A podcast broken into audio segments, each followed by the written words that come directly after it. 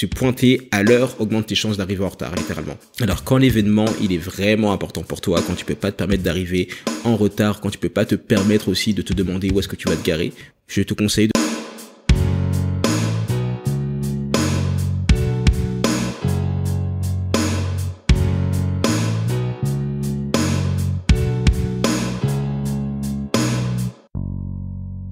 Yo, quelle belle journée pour être en vie. Aujourd'hui, je voudrais te partager trois conseils pour ne pas rater un événement important.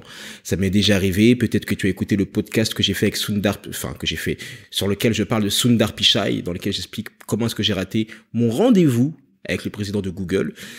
Aujourd'hui, dans la même continuité, je vais te partager trois conseils vraiment que tu peux appliquer lorsque tu as un événement important. C'est parti, on commence. Premier conseil, c'est tout simplement d'arriver en avance il y a une phrase que je répète sans cesse et que je me répète sans cesse, c'est que si tu arrives à l'heure, ça veut dire que tu es en retard. Si tu arrives à l'heure, ça veut dire que tu es en retard. Il se passe toujours des galères, il y a toujours des bouchons, il y a toujours quelque chose que tu as oublié chez toi, tu dois remonter en urgence. Il y a toujours un moment où ton téléphone portable va bugger ou où, je sais pas, tu dois mettre de l'essence. Bref, la seule chose qui est prévue, c'est l'imprévu tout simplement. Donc te préparer pour le pire, espérer pour le meilleur, se pointer à l'heure augmente tes chances d'arriver en retard, littéralement.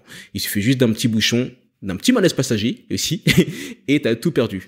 Donc oui, premier conseil, arrive en avance. Deuxième conseil, ce serait de faire des repérages la veille. Alors quand l'événement il est vraiment important pour toi, quand tu peux pas te permettre d'arriver en retard, quand tu peux pas te permettre aussi de te demander où est-ce que tu vas te garer, ou où est le numéro 12 de la rue, euh, je sais pas quoi, je te conseille de faire des repérages la veille.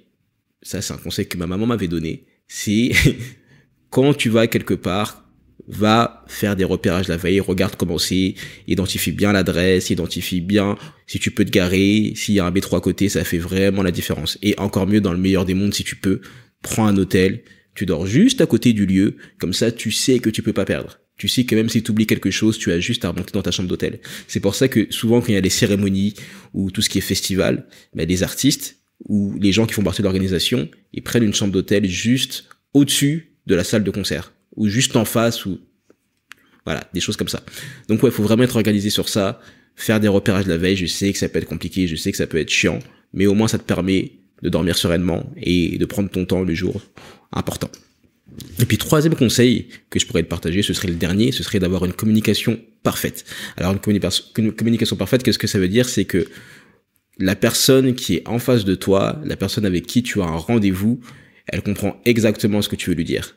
D'où l'importance, si tu dois voir quelqu'un, voilà, je sais pas, tu as un rendez-vous à la banque, tu as un rendez-vous avec un partenaire, ou peu importe, bah, de t'assurer la veille que la personne elle est bien ok, qu'elle a pas oublié que vous aviez rendez-vous, que tout ok pour le lieu, pour l'heure, etc. Parce qu'il n'y a rien vraiment de plus désagréable que d'arriver à un endroit et que la personne ait oublié, ou d'arriver, euh, ou d'avoir bloqué plutôt du temps dans ton agenda, d'avoir refusé peut-être des clients, d'avoir refusé de dormir, ou d'avoir refusé de passer du temps avec quelqu'un que tu apprécies, tout simplement parce que la personne avec qui tu as rendez-vous a oublié. Elle a oublié, elle a pas noté sur son agenda, elle a pas été carrée.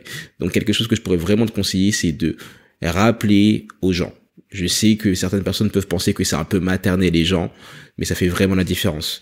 Souvent, j'envoie trois messages. J'envoie un message de la veille pour confirmer, ok Mélanie, c'est bon, soit toujours demain à 14h à Paris 8e, euh, n'est-ce pas? C'est ok pour toi?